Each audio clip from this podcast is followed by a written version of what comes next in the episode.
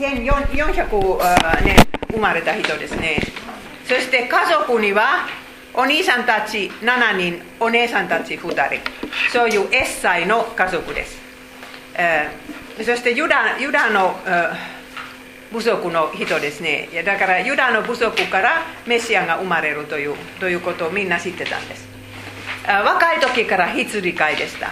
そして、あのあれのでいろいろ大切なことを学びました。一人で羊飼いの世話をした時例えば石投げとか音楽とか、え、神様への信頼とか。そしてねいじめられっ子でした。ダビデは。また本当にそういうあれので勇気が湧いてきて獅子とか熊と戦うほどの勇気のある子でした。まだまだ15歳になるまでですよ。そしてイエス様のひな形です。イエス様も良い羊飼いでした。ひな形というのは旧約聖書には来たるメシアはどういう方であるかということをいろんな形で示すことはそれはひな形です。そしてダビデの一番有名な詩篇ですけれどもそのその詩篇の最後の言葉。これから何回も出てきます。命のある限りいつ恵みと慈しみはいつも私を追う。これはダビデの人生の中で実現されたかどうかは私はこれから何回も聞きます。神様は嘘をついたのか本当だったのか。そしてサウル王はその時の王様でしたけれどももともといい王様は悪霊に取りつかれてしまって、ひどいことをするようになったんです。そしてラビデは密かにもう秘密に、えー、王様として油注がれたんですね。ラビデは15年間もそういう誰も知らないそういう王様だったんですね、えー、それからえサウル王の音楽セラピストになったんですねダビデは。もうとっても立てことがうまかったからね。それを聞いた時は王様は落ち着いた。そういうふうに宮殿に入ることができたんです。それから有名なゴリアテのとの戦い。皆さんそれ覚え覚えてなかったら聖書から読んでください。とにかく主の皆によってダビデは勝ちました。そしてヨナタンとのえあの友情勇気のある2人はお互いのことはね本当に好きになっていい友達になりました、えそしてラビデはミカルというあの王妃と結婚したんです。それでこの前の終わり。だから今日は2番はね、ダビデはゲリラ長になる。サウルはああいう気気が狂ったような発作を起こす時にはあ 2, 2回起こしたんですけれども、槍でダビデを投げたんですけどね、ダビデは逃げてしまったんです。そしてその時、えー、ミカルとの別れになったんです。えーセーマさんは読んでいただくんですけど、いいですかここから読んでもらいますはいサウルはダビデの家に死者を使わし彼を見張らせ翌朝には殺させようとした。ミカルはダビデを窓から吊り下ろし彼は逃げて難を逃れた。ミカルはキラフィムを寝床に置きその頭に山羊の毛をかぶせそれを着物で覆った。サウルは信者を使わしてダビデを捕らえようとしたがミカルは彼は病気ですと言った。皆さんこのテラフィンはテラフィンは偶像のことです。だからここで私たちは本当にもうがっかりします。ダビデの奥さんのミカルには自分の部屋に偶像があったんです。だから2人の信仰は一致しませんでした。ダビデはもう本当に空想は一回も拝みませんでした。でも若い奥さんは半分空想にも信頼したんです、えその空想をベッドに置いてダビデは寝ていると嘘をついたんですけれども次の朝サウルがそれが分かった時はミカルに対して怒ったんですねそしてミカルはねダビデは私を殺そうとしたから仕方がなかったと言うんです、えー、ダビデはもうそれから宮殿に戻らないんですこの2人は10年も会いませんよ。そしてミカルは他の人と結婚しなければならないんです。サウルは多分ミカルを強制して他の人と結婚させるんですけどたまたまいい人ですよ。ただこのことのためにダビデのと女性との関係はめちゃくちゃになってしまったんですね。まだ二十歳の時は結婚したばかりとの奥さんと別れてしまったから。若い男性はその時どうしますか、えー、どうしてミカルは一緒に、えー、逃げなかったかというとねもうこれから何年も山の上で上で住まなければならないからそれは王妃にとってちょっと大変でしたね。でもその日はダビデは何何を失ったかというとね何を失あここにはある空いてます調査これも私ね。何を失ったかというと妻を失った。一番いい友人を失った。そして仕事も住むところも人権まで失ってしまったんです。つまりダビデはもう誰が殺してもいいそういう人間になったんです。人権は全然なかった。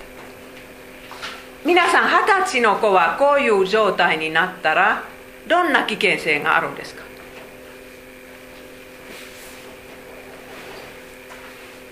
二十歳の子ですよ。だから本当にもう神も仏もないということを神を呪ってそして心を固くしてもういっぱい人を殺すような人間になるかもしれないんです。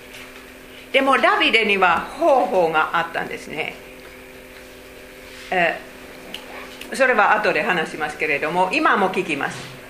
ダビデは自分の妻から逃げてしまった時はそれでも慈しみ神の恵みと慈しみは自分を追っていると信じたでしょうか？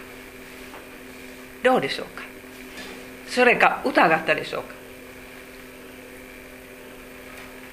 皆さんは結婚したばかりのその配偶者から別れてしまったことを想像してください。本当にそういう時には神様の恵みと慈しみはそれでも私を追っていく。と信じますか？そして今皆さんの抱えている問題は何であるかは知りませんけれどもその問題を考えてそれでも神様の恵みは私を覆って覆っていると私たちは信じるべきです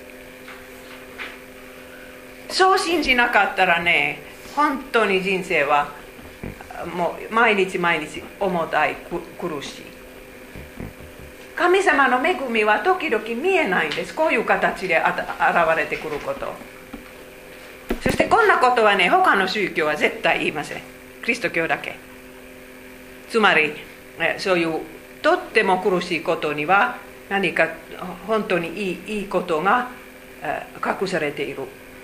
そんなことは他の宗教は言いません。はい。それではラビでは聖書学院で勉強します。皆さんそれ知ってましたか？私は長い間知らなかったんですけれどもナヨナヨトという言葉の意味が分かった時は知りました。はい読んでください、はい、ダビデの聖書学院。逃げて難を避けたダビデはラマのサムエルのもとに行ってサウルの仕打ちを全て報告した。サムエルとダビデはナヨトに行きそこにとどまった。ナヨトというのはそういうそこには預言者の学校があったそうです。サムエルの時からそういう預言者の学校というというものが始まったんです。それはイスラエルの歴史の終わりまで続いたんですけれども預言者たちは若者を集めて聖書とかを教えて教えたりしてそしてそういう学校で例えばすごい賛美歌が出てくるんです。また歴史イスラエルの歴史を書く人も出てきたんです。時々ちょっとそういうカリスマティックなとところは強かったんですけどとにかくそ学校でしたよ。そしてその学校でダビデは何週間か何ヶ月か絶対1年はなかったんです。私が思うのはね1ヶ月もない。そういう短い時間勉強しましたけれどもサムエルはその時ダビデに大切なことを集中して教えました。あなたはこれから王様になる。預言者はそれは知ってます。自分で油を注いだから、えー、だから何を教えたかというとね礼拝の大切さ。恵みの手段の大切さ。だからダビデは自分が王様になってからもうそういう礼拝の礼拝を新しくするんです。その時どうしたらいいかはサムエルは教えます。この歴代史の中でサムエルの名前が出てくるんですけれども皆さんサムエルはこの時もう20年前死んだ人です。でも聖書学院でそれをダビデに教えましたからダビデはそれを覚えてあと20年でサムエルの言った通りにします。お願いします。25年の後礼拝行進の時襟抜かれて特地に立った門兵は皆で212人それぞれの村で登録されている。ダビデと先見者サムエルが彼らにこの仕事を任せた。いろんなその門兵とかね祭司とかレビ人とかそのその仕事はダビデは新しくしたんですけれどもサムエルの名前も出てくる。面白いでしょだから聖書学院でね少し少し勉強してもね残りの人生のためになります。草村さんは20年前私の生徒さんでしたよ。それは覚えてますか？だから2人2年生2人男性1人と草村さんそういうクラスがあったんですけれども私たちはあの制限とか何をるかとか覚えてないですけど。はい。でもとにかくそんな勉強しましたあそしてねサウルは追いかけてあのダビデの聖書学院のことが分かってて追いかけていくんです。はい読んでください。サウルが追いかけてくる。これ読まなくていい。あはい分かりました。サウルはラマのナヤトに向かってそこを去ったが彼の上にも神の霊がおり彼は予言する状態になったままラマのナヤトまで歩き続けた。彼は着物を脱ぎ捨て予言する状態になったままその日は一昼夜サムエルの前に裸のままで倒れていた。おかしな箇所でしょう。サウル王はもう悪霊は心の中に住んでます。でもその預言者学校に近づくと予言する状態になったんですね。皆さんそれはそういう予言というのはねキリスト教会でない宗教にもあるんです。その予言サウルの内から出た予言は神様からの予言ではないです。だから本当にこういうこういうものはねいろんな宗教に出てくるんですけれども、えー、でもサウルはその形が形を持ってたんですけれども心はダメです。悪霊が住んでたから。そしてもう着物を脱いでもう裸で一日中サムエルの前でもう何をしたのかわからないんですけどとにかくサウルはダビデの居場所が分かってもう逮捕するつもりですけれどもダビデはまた逃げてしまいます。それは聖書学院は終わります。月のこれはどう読みますか？新新月祭り。新月新月祭り。新月祭。新月祭。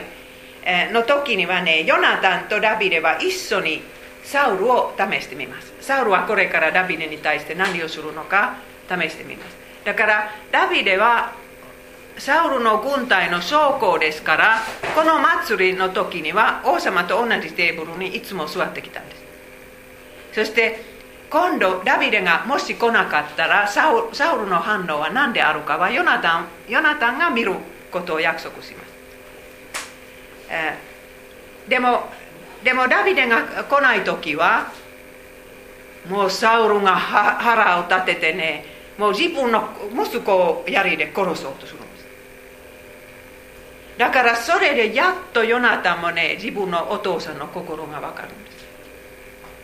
それまでお父さんはダビデを殺そうとすることはちょっと信じなかったんですねヨナタンその次の日はこの2人の友人のお別れの日がやってきます。そしてヨナタンはこう言います。お願いします、はい、主が父と共におられたようにあなたと共におられるように。その時私にまだ命があっても死んでいてもあなたは主に誓ったように私に悲しみを示しまた主がダビデの敵をことごとく地の表から立たれる時にもあなたのん？慈しみやね。ごめんなさい、はい、慈しみを私の家からと腰へに立たないでほしい。ヨナタンはダビデの家と契約を結びこう言った。主がダビデの敵に報復してくださるように。ヨナタンはダビデを自分自身のように愛していたのでさらにその愛の上に彼に誓わせた、えー、もう契約を結んだでしょうこの2人はこれは一体どういう契約ですか？皆さんこの契約はね自分たちだけではなく次の世代までの契約をしました。ダビデの子孫はヨナタの子孫を殺さない。ヨナタの子孫はダビデの子孫を殺さない。もう仲良くする。そういう契約です。皆さんこの時ヨナタンにはまだ子供がいなかったんです。もう30何歳でしたけれどもだから子供が息子が生まれたのはもうあと何年のことです。えー、先週はもう話しましたけれどもあの自分と同じように友達を愛してる。そういう友情は聖書に描かれています。だから友情と友達は私たち人間にとってどれほど大切であるのか。皆さんそれは聖書に書いてあります。信玄を読むと友達について素晴らしいことが書いてあるんです。兄弟よりも忠実である。だからそれは私たちの一つのそういう心のお願いでしょう。いい友達があってほしいんで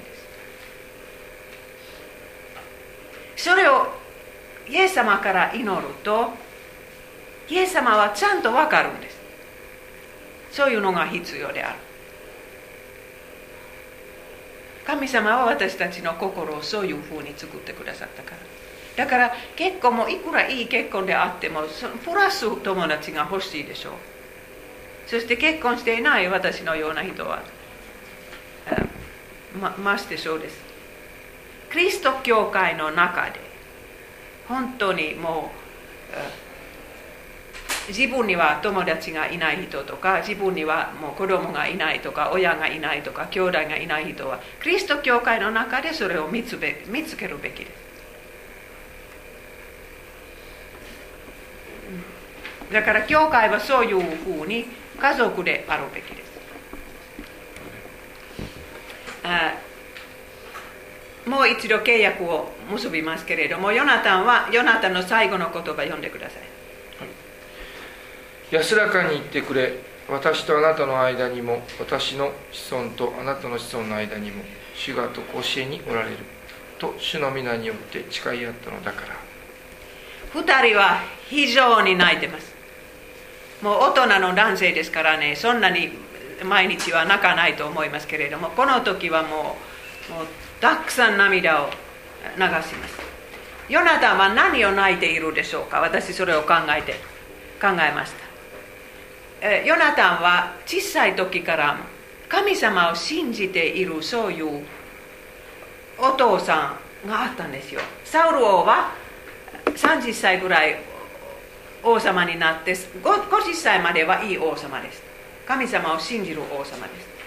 だからヨナタンは二十歳まで本当にお父さんを尊敬できたんです。それからもうもう全然変わってお父さんは悪いことばっかりしてるからそれは息子にとってもひ広いことでしょう。そしてヨナタンはどっちに属するか。考えてください。ヨナタンは本当にダビデと一緒に山へ逃げたかったと思います。宮殿に残ると戦争になるでしょう。ダビデのダビデとサウルは戦争になる。ヨナタンはだ誰と一緒に戦うんです？かでもヨナタンはもうお父さんに属すると決めました。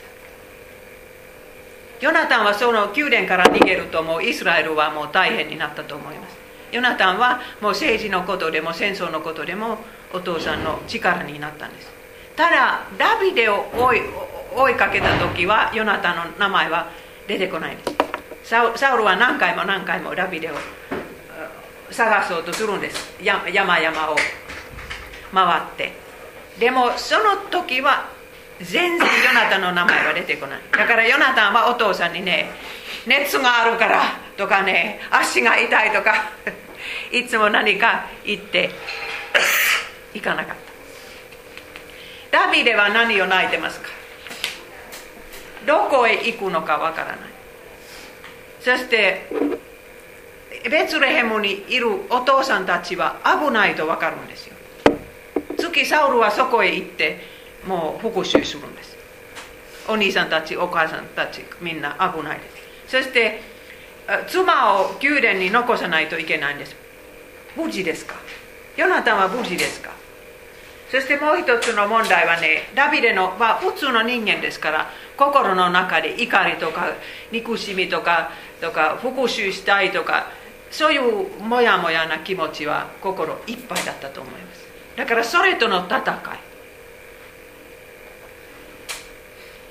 これからこのこの友人といつ出会うかわからない。ですでも2人とも一つのこと分かるんです。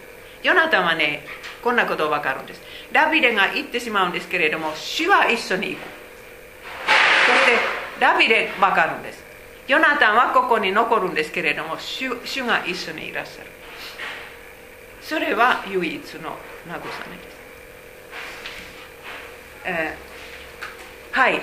ダビデはそのいろんなもうそういう嫌な感情とどう戦ったかというとねいつも詩篇を使う。歌を作ります。私たち人間は感情があるんです。いくらもう顔で感情は全然見えてないそういう人の心にもいろいろ大きな感情があるんです。その感情で私たちは何をしますか？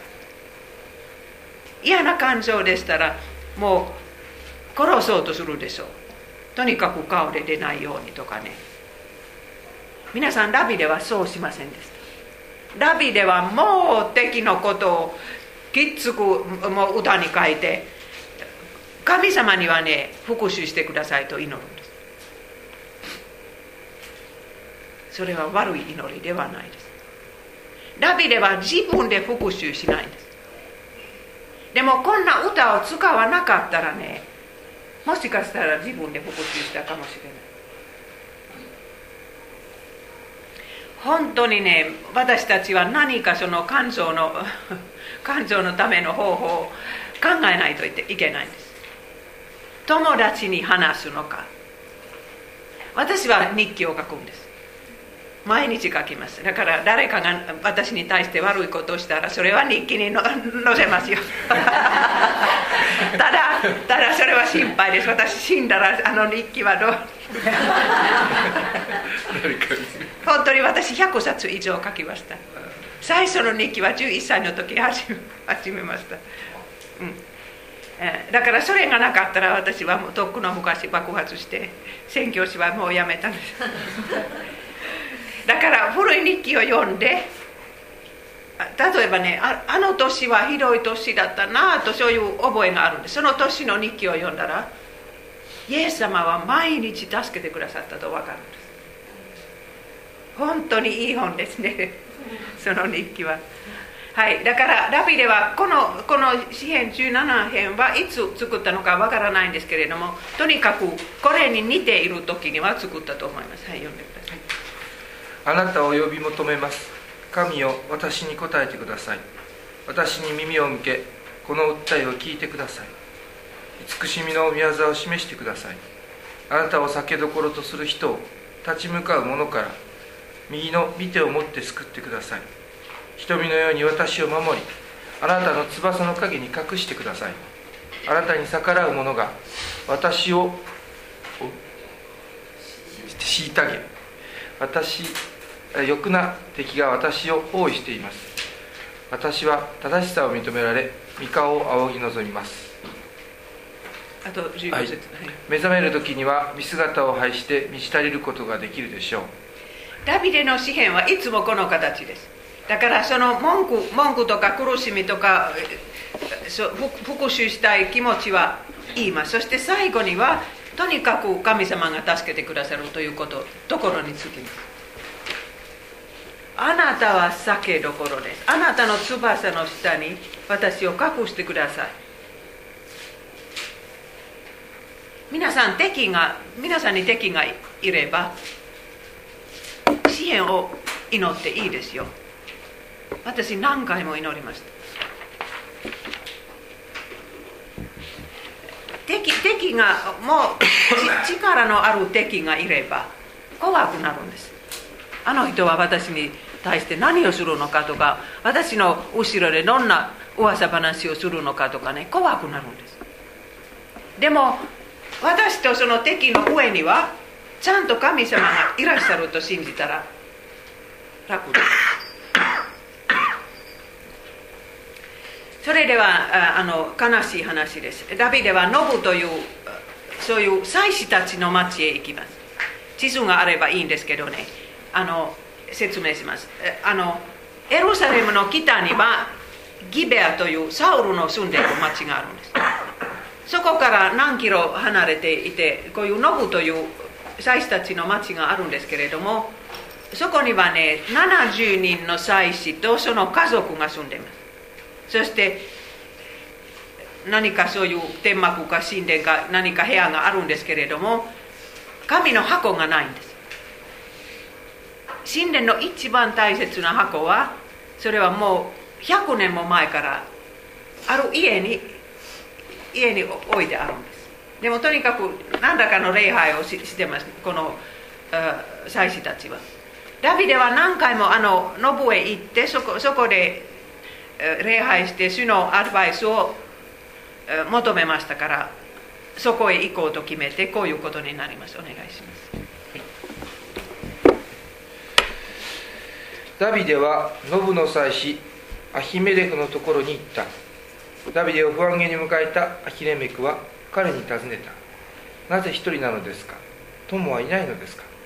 ダビデは祭司アヒレメクに言った。王は私に一つのことを命じてお前を使わす目的お前に命じることを誰にも気づかれるなと言われたんです。従者たちにはある場所で落ち合うように言いつけてあります。それよりも何かパン5個でも手元にありませんか？他に何かあるならいただけますか？かわいそうです。食べてないんです。だからとにかくパンなパンを食べたいんですね。ダビデはここで嘘をつきます。皆さん嘘をついてはついてもいいですか？こういう場合は嘘をついてもいいですか？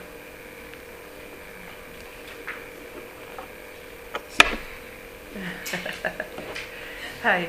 だから王様は私を送りましたという嘘をつきますね。私はえこういう本本読みましたね。これはねロシアだったかドイツだったか覚えてないんですけれども。とにかくユダヤ人を探してるんですねそのユダヤ人の敵。そしてこのクリスチャン家族はそれを自分の下室あのあの床の上のあるそういうところに入れたんですね。でもこのクリスチャンたちは絶対嘘をつかない人だったんですね。そして兵隊たちがやってきてここにユダヤ人が いますかと聞くんですね。だからその人はテーブルの下にいると言ったそうです。でもでもその兵隊たちはジョジョークだと思って言っちゃったんですけどね。でも私はそれはもう不思議でたまらないです。私だったら嘘をつきますそういう場合は、うん。はい。そして従者たちはやいるかどうかダビデには。私はこれも嘘だと最初思ったんですけれどもイエス様も同じことを言いますからやっぱり、えー、2人3人ダビデと一緒に逃げた忠実な兵隊がいたみたいですね、えー、そしてダビデはその聖なるパンを食べるんです。祭司だけ食べてもいい。祭司だしか食べてはいけないそういうパンを食べるんです。そしてそれは正しいかどうか。これはイエス様の解釈ですよ、皆さんえイエス様の弟子たちはあ麦畑であのそういう穂を取って麦を食べたんですね。そしてその時パリサイ人たちはダメダメと言ったんですけれどもその時イエス様はダビデのノブの訪問を例として自分が正しいということを示してくださったんです。はい読んでください、はい、その頃ある安息日にイエスは麦畑を通られた。弟子たちは空腹になったので麦の方を摘んで食べ始めた。パリサイ派の人々がこれを見てイエスに「ご覧なさい。あなたの弟子たちは安息日にしかならないことをしている」と言った。そこでイエスは言われた。ダビデが自分も友の者たちも空腹だった時に何をしたか。読んだことがないのか。はい。皆さん立法を愛のために破っていいですか？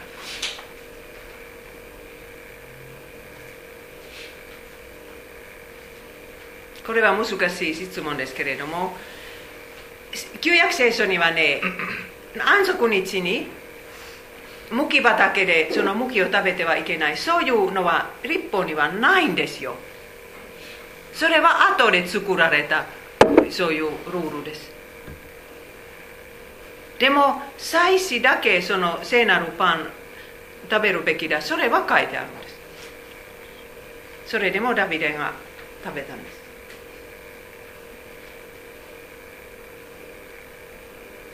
でも党の戒めを破る時には本当に気をつけないといけないんです。自分にそんな許可を与えたらもう次々同じもうしてはいけないことを繰り返します。ラビデはコリアテのあの剣をそのノブから手にして逃げます。でももうすぐ山へ行ったらペリステ人敵のペリステ人によって逮捕されます。そのペリステ人たちはダビデを自分の町に連れて行くんです。その町はたまたまコリアテの出身の町のあのガドガトです。コリアテが殺されてからまだ5年も経ってないんです。だから私はこの話は不思議でたまらないんですね。どうしてガト人はすぐダビデを殺さないですか？ダビデは1万人ものベリステ人を殺したという歌までイスラエルの女性たちが作ったでしょうそれなのにすぐ殺さないんです神様が守ってくださいます、えでもその時はダビデはまた詩篇を作ります、ガトでペリステ人に捕まえられた時の詩篇詩篇56編ですねこれ読んでください。お願いします。神よ私を憐れんでください。私は人に踏みにじられています。恐れを抱く時私はあなたにより頼みます。神の御言葉を賛美します。神により頼めば恐れはありません。肉に過ぎないものが私に何を成し得ましょう。皆さん信じてください。その最後の日記を。肉に過ぎないものは私に何を成し得ましょう皆さんの人生にはね怖いなという人がいれば本当にこれを今信じてください何にもできないんです神様に頼ると私はこのダビデの信仰はすごいなと思います。ダビデはねもうお手お手上げもう死んでいくしかないと思う思わないんですよ。だからどんな状態に置かれてもいつもその中で神の存在を見出して希望を持ってます。だからそういう意味で神の恵みと慈しみはダビデをいつまでも追いますそしてダビデはこういう難しい時には73編もの詩篇を作ります。ダビデの人生はいつも幸せだったらその詩篇は聖書にないんですよ。そしてその詩篇はイエス様の祈りの本です。イエス様の賛美歌。だからイエス様はダビデの作った賛美この詩篇を歌ったしね。そして十字架の上でも引用なさいました。ダビデの詩篇ですね。でもダビデはガトで何をするかというと配偶者になるんです。だから気が狂った人を演じてるんです。だからどこかにおかしな絵を描いたりしてそのあの壁に。とかもう本当に気が狂ったように振る舞ってるんですからね。当時の文化の中で気が狂った人を傷つけてはいけない。そうよそういうルールがあったから。仕方なくもうあの王様はダビデをガトから追い出しました。ダビデにはねそういう才能がいっぱいあったんです。詩もできるし歌もできるしそしてあの戦うもできるし、えー、そしてあの楽器も作れる。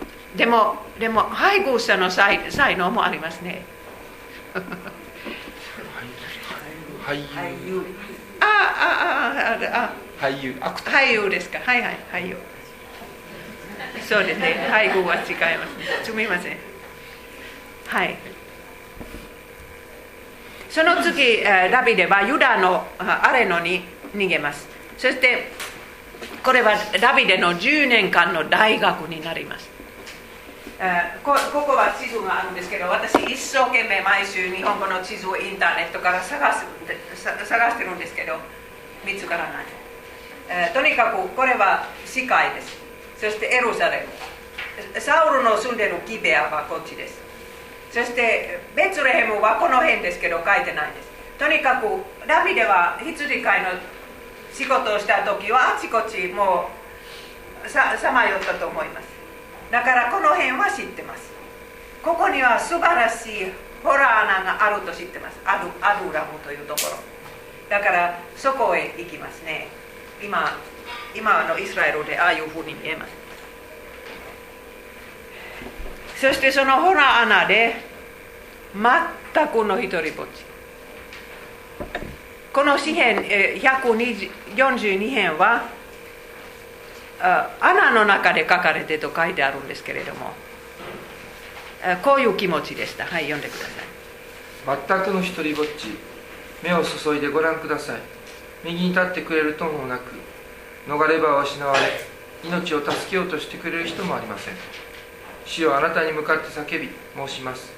あなたは私の酒どころとなってくださる方と。どうですか？二十歳の子はこんなことを経験することを考えるとラッキーか不幸かわからないです。とにかくもう 小さい時から神への信頼を身に身につけて勉強したからね。こんな全くの一人ぼっちの時にも神様に信頼できます。今の今の時代の人々は孤独は非常に恐れてます。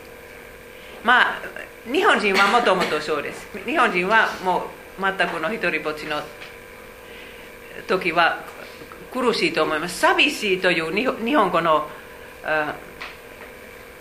言葉は lonely と寂しい。lonely と sad 二つの意味があるでしょう。悲しい。そう。寂しい。だからそんな一人でいるいるということはちょっと難しいですけれどもやっぱりそういう時は私にとって大切です。皆さんは進んで一人でいるいるそういうチャンスを探してきたんですか？求めてきたんですか？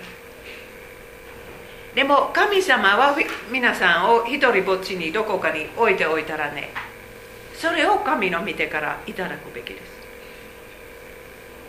そういう全くの一人ぼっちの時にはね私たちは他の状態で学ばないそういうことを学びます。全くの一人ぼっちの時にはテレビくらいはもうあの何て言うんですかオフ つけて。いえそれ反対。見ない。切る切る。はい。テレビを切ってください。だからいつもその音音はどこから音が流れてくるそれはダメですよ。だからもう音のない時には神様が語ってください。何かそういう賛美歌とか御言葉は思い浮かべてくるんです。これは若い人たちも学ぶべきです。もういつも何かもう道を歩く時も山に登る時も何か聞いてますね。はいそしてラビではゲリラ調になるんです、えー、全く一人ぼっちの時は長くないです。1ヶ月もないと思います。それからいろんなおかしな人は周りに集まってくるんです。電気が必要あこれあれですか？プロジェクターが見えないから消して。はいはい。それは見えなくなる？大丈夫大丈夫。見える？はいはいそのまま。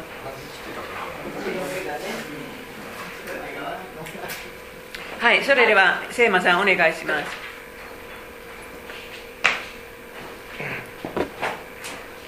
困窮している者才のある者不満を持つ者皆彼のもとに集まりダビデは彼らの棟梁になった。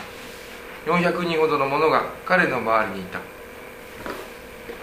ダビデはそのその軍隊ゲリラ軍隊の一番若い子だったかもしれません。先に自分のお兄さんたちが来るんです。ダビデをいじめたそのお兄さんたちはベツレヘムから逃げないといけないから。ダビデのところへ行きます。それからダビデの命令を聞かないといけないんです。ダビデはやっぱりサウルサウル王の軍隊でいろいろ勉強しましたから将校までなってだからそしてダビデはもう生まれつきのリーダーですそういう戦争のこととかねそれはもう生まれつきのリーダーですでもこういうこういう400人の男性たちはもうちゃんとした軍隊にすることはなかなか大変だからダビデの命令を聞く。それはなかなか大変。だから例えばね後でこういう例が出てくるんですけれどもサウサウル王はその辺にいてこの軍隊たちは軍人たちはサウルを殺したいんです。ダビデはダメと言うんです。そして大きな声出せないんです。もうちもうもうダメ。だからそういう時にはねゲリラ長に従うかどうかは試されるんです。毎回ダビデの言葉を聞き従います。だからその二十歳の子ダビデは20歳から30歳までゲリラをやってたんですけどね。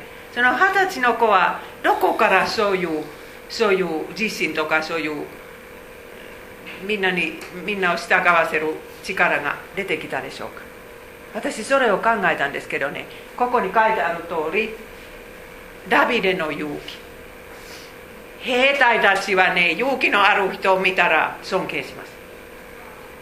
ダビデは絶対逃げないんですね。勇気があります。そしてそういうそういう知恵があるんですね。このこの場合はどこから敵と戦ったらいいかとかねそんな知恵があるんです。でもダビデの信仰もそうです。このゲリラたちはいろんなもう状態から来てた人ですからね。そんなに神様を信じる人はもともとなかったと思いますでも若い若いダビデの信仰を見てみんな圧倒されたと思いますダビデは詩篇を作ったらそれを夜みんなで歌うんです。もうあのたた焚き火をしながら。みんなで歌う。そしてこういうさっきの詩篇もね心の固い男の子はこんな詩篇詩篇歌ったらね自分のリーダーの心の奥底まで見ることができる。だからダビデはもうどんな状態にあっても神様に信頼すると分かるんです。だから本当にそれはもう400人のちゃんとした小さな軍隊になるんです。ただこの軍隊は普通普通のゲリラと違うところがあるんですだからゲリラはいい言葉ではないかもしれないんですけれどもゲリラたちは普通田舎の村へ行ってそこから力ずくでもう食べ物を取っちゃうんですでもダビデは絶対そんなことをしないですダビデはここここに書いてあることをある羊飼いたちは言うんです。ユダヤ人の羊飼いたちはダビデのことを他の人に説明するときは言います。お願いします。あの人たちは実に親切で我々が野に出て行って彼らと共に移動していた時も我々を侮辱屈辱したり侮辱したりせずに何かがなくなったこともありません。彼らが昼も夜も我々の貿易の役をしてくれました。こんな役割をしました。でもでもそのあの羊の大きな群れを持っているそういうところへ行ってお願いはしました。お願いします。なんか羊をください。でも力ずくでは何にも取りません、え、そしてねあのこれはこの状態は何年続くのは誰もわからないんです。サウル王の死ぬまではもう山の上で生活しなければならない。それだけ知ってます。皆さんは今の状態は何年続くのかわからない場合はそれはイライラしてしまうでしょう。せめていつまでこれは続くのか分かったら楽ですけどね。この難しい人間関係とか健康の状態とか失業とか失恋とか、ね、いろいろあるでしょう。そして何を食べ食べるのか分からないです朝分からないですそれも本当にストレスがかかるでしょう今日はちゃんと食べれるかどうか400人のためにどれくらい食べ物が必要であるのか想像してくださいもちろんあの量も量をしましたからそういうふうにも食べ物を設けたんですそしてどこへ行ってもいつも裏切り者が出てくるんですそのその辺の村の人はサウルのところへ行ってダビデはこっちですとというだからどこも落ち着いて生活できない。もういつ逃げないといけないかわからない。そしてねもうこのこの男性たちの半分にはどこかに家族がいたと思いますだから奥さんと一緒に住みたいんですけれども住めない。後で少しずつもう女性たちもキャンプに入るようになってそれから子供も生まれて結局600人の兵隊がいたんですけど。はい。いえいえこれは。お父さんたちはどうなったんですか？あのダビデのお父さんたち。ここに書いてあります。お願いします、はい、ダビデはモアブのミッパに行きモアブの王に頼んだ。神が私をどのようになさるか分かるまで私の父母をあなたたちのもとに行かせてください。どうしてモアブの王のところへ行きますか？私地図で締めます。これはねあのエルサレムベツレヘムここに住んでたでしょう。モアブはこっちです。でもダビデのひおばあちゃんはこちらの人ルツ。ルツは70年前ここを出発したででもだからもう親戚と関係がなかったかもしれないですけれどもとにかくダビデはモアブの王のところへ行きますね。そして親を残しておきます。ダビデの愛する羊たちはどうなったでしょうか？あのベツレヘムの群れは。そして神は私に何をしてくださるか見るまではお願いしますと言うんです。サウルは言いません。だからダビデはあくまでも神様が自分のことを決めてくださると信じます。それから本当に悲しいことが起きますね。あのその祭司たちが住んでいる町をサウルはもう破壊するんです。祭司たち70人も殺してしまうんです。それまでイスラエルの歴史で祭司を殺す勇気のある人がいないまいませんでしたでもサウルはそこまでやるんです。お願いします、はい、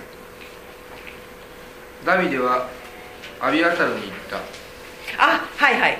一人だけその祭司が一番若い祭司が逃げ逃げて逃げることができてダビデのキャンプのところへ行ったんですね。そしてあの大祭司のつけているその服を持ってきたんです。その服にはここにはねそういう硬いことがあってここにはあのポケットがあってそのポケットには石があったんです。その石で神様の御心を尋ねることができたんです、えだから簡単な方法でしたけれども答えは「はい」か「いえ」いいえか。そしてその「はい」という答えは何回かわからないんですけれども例えば3回同じ答えが出たらこれは神様の御心だと分かったんです。でも毎回違う答えが出たら神様は答えてくださらないと分かる。んですとにかくそのその大祭司の服を持ってきてそれからダビデには神様の御心を尋ねる方法があったんです。サウルにはもうなかったんです。はい。読んでください、はい、ダビデはアビアタルに言った。あの日私はあの場に居合わせたエドム人ドエグが必ずサウルに報告するだろうと気づいていた。私があなたの父上の家のものすべての命を奪わせてしまったのだ。私のもとにとどまっていなさい。恐れることはない。私の命を狙う者はあなたの命をも狙う。私のもとにいればあなたは安全だ。ダビデの死は、はい、ダビデは本当にこんな悔いを持ってますね。自分はあの時そのノブという町に行かなかったらこんなことにならなかった。本当に大き大きな悲しみですダビデの人生の中で。でも祭司一人救われましたからダビデはその祭司を大事にするんです。その祭司はこれから45年もダビデにに、えー、つ使えて使えていきます。その時ダビデはまた詩篇を作ります。お願いします。ダビデの詩。エドム人ドエクがサウルのもとに来てダビデがアヒレメクの家に来たと告げた時力ある者よ。なぜ悪事を誇るのか。神の慈しみの絶えることはないがお前の考えることは破滅をもたらす。神はお前を打ち倒し永久に滅ぼされる。皆さんそういう最後の最後にここに書いていることを言っていいですか？クリスチャンは。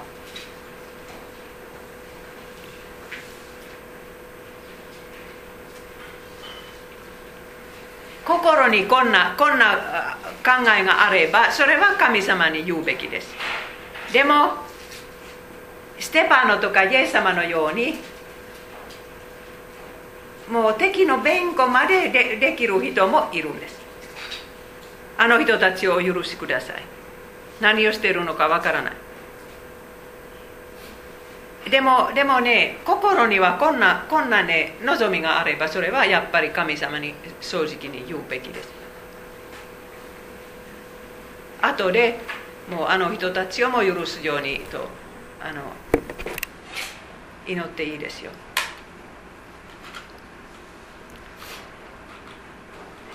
そしてねあの祭司アヒメアビアタルだけではなく預言者の角もこの時ラビデのところへ行ったんです。ラビデの人生には預言者2人いたんです。ガドとナタこのガドは最初ですけれどもガドも何十年もダビデについていったんです。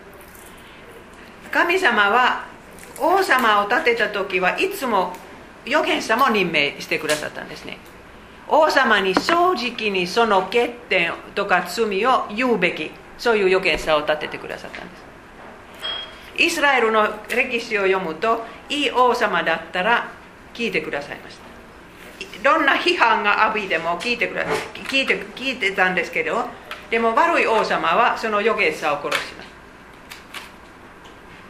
す、でもダビデにはとにかく2人の預言者がいてそのナタンはまだですけれども彼はいます。そして彼もいろいろアドバイスをしました、えーそれからあのケーラという町、えーま、町のことですけれどもちょっとこれはちょっとあのパウスにして自己紹介しましょうか。ちょっと休憩だけ。はい。あ